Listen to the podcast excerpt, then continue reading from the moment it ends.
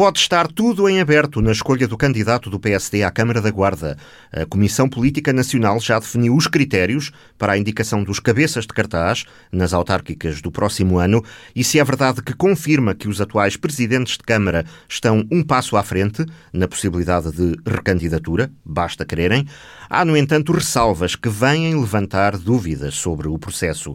A revelação foi feita no programa de debate político da rádio, Quarto Poder, por Tiago Gonçalves Gonçalves, que recebeu, já na passagem de testemunho, enquanto presidente da Conselhia do PSD, as instruções do partido. Já existem princípios orientadores. Eh, aquilo que lhe posso dizer é que o partido, em primeiro lugar, não pretende tomar decisões antes do final do ano. É uma das coisas que, que resulta do documento. E depois, de facto, há uma, uma alusão a esse princípio das recandidaturas, que é um princípio do qual eu já aqui uh, falei por diversas vezes, ou seja, é, é, definido propriamente no documento que os, os, presidentes de Câmara em exercício de funções serão normalmente uh, recandidatos. Mas é uma regra condicionada, explica Tiago Gonçalves. Com uma nuance que é colocada também no próprio documento, que diz respeito a situações em que existam litígios do ponto de vista judicial e também questões de natureza político-partidária local e que serão, nesse caso, avocados os processos também pela Comissão Política Nacional.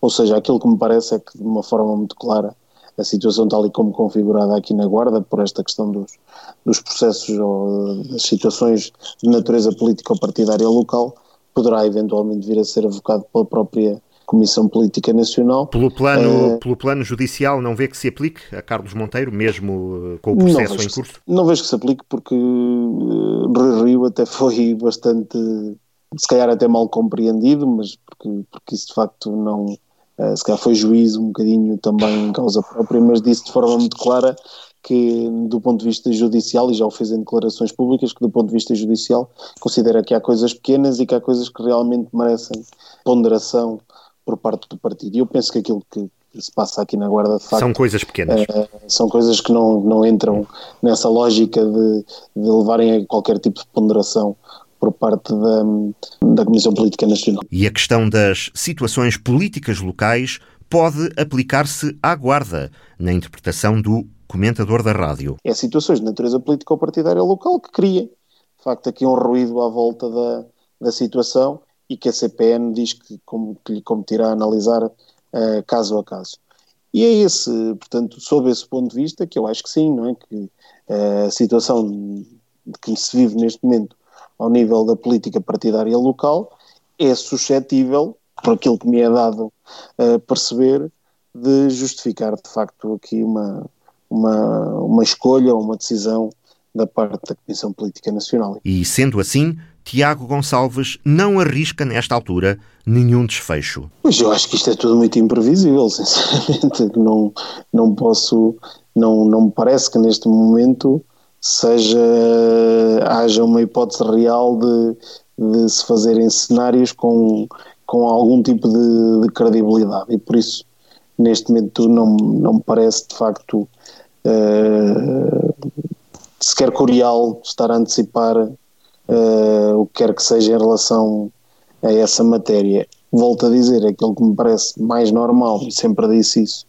uh, Carlos Chaves Monteiro vai um passo à frente de todos os outros, uh, é o Presidente da Câmara em exercício de funções, há este princípio geral da recandidatura, se bem que com esta nuance que, que aqui que consta do, do documento emanado pela Comissão Política Nacional do PSD, mas Uh, numa situação normal seria isso acontecer, neste momento um, teremos que aguardar pelo, pelo, desenvolvimento e, como se costuma dizer, é importante agora que cada um assuma as suas responsabilidades, que cada um siga e trilhe o seu próprio caminho e que consiga de facto demonstrar que tem uma força superior uh, aos outros para dever merecer essa confiança de ser o candidato do PSD às próximas eleições autárquicas. Sob esse ponto de vista, naturalmente, e volto a dizer, também Carlos Chaves Monteiro está um passo à frente, porque no exercício das suas funções pode, de facto, conseguir uh, veicular, de facto, esta ideia de que é o, a sua recandidatura é o cenário, além de normal, o cenário eleitoralmente uh, mais, uh, mais capaz de se vir a tornar um cenário vencedor. Por outro lado, por exemplo, o Sérgio Costa, esta vitória retumbante que teve para a Comissão Política de Secção e algum, algum poder interno, e acredito que quem vê a situação de fora uh, terá em atenção de facto aquilo que foi uh, uh, a decisão dos militantes plasmada nestes resultados eleitorais. Acabará por ser o futuro presidente da Distrital a ter de tomar uma posição o quanto antes. isto coloca também mais pressão num outro protagonista político que não esteve propriamente nesta eleição, mas que terá uma eleição dentro de aproximadamente uma semana, que é o candidato a presidente da distrital do PSD, Carlos Condesso. Ou seja, isto poderá agora haver a tendência para que Carlos Conde seja pressionado a tomar, de alguma forma, também uma posição política em relação a esta, a esta questão, e nomeadamente a putativa candidatura do PSD à, Câmara Municipal da Guarda em 2020. O outro comentador do programa concorda. O poder vai estar na distrital do PSD, mas noutro protagonista que parece encaixar perfeitamente nas regras agora definidas pela Comissão Política Nacional.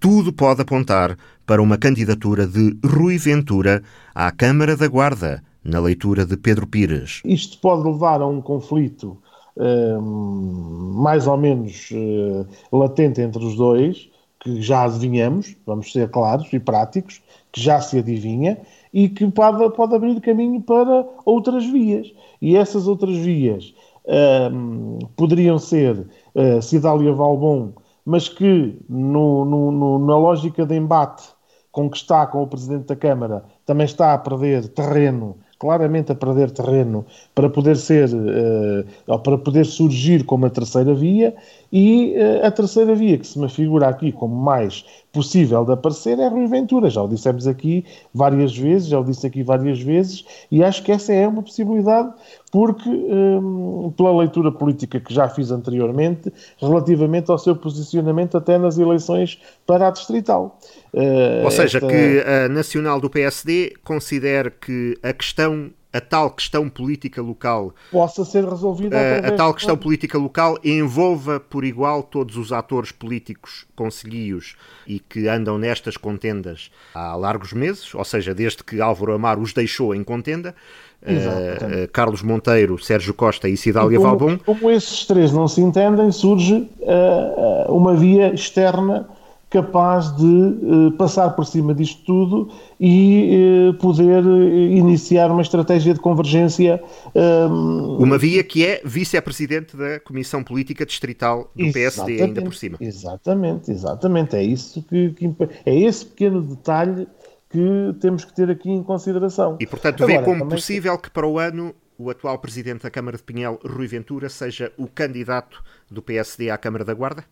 Eh, vejo isso como uma possibilidade, atendendo a, àquilo que pode ser a análise que o PSD fará a nível nacional ao, ao, ao saco de gatos que há no PSD uh, eh, atual. Uh, o desentendimento entre o Presidente da Câmara, a Presidente da Assembleia Municipal e o vereador, e um dos vereadores com maior expressão em termos políticos, e Presidente da Conselhia, quer dizer, ninguém conseguirá ser alheio a tudo isto percebendo que não há aqui um elo capaz de os agregar, têm que encontrar, esta é a minha leitura, têm que encontrar um fator externo, um elemento externo, que venha e que lidere e que eh, possibilite a agregação de todos em torno do mesmo projeto. Aliás, isto não é nada de novo no PSD. Foi um bocadinho o que aconteceu com a vinda de, de, de Álvaro Amaro. Certo é que o PSD manda que nada se decida antes do final do ano.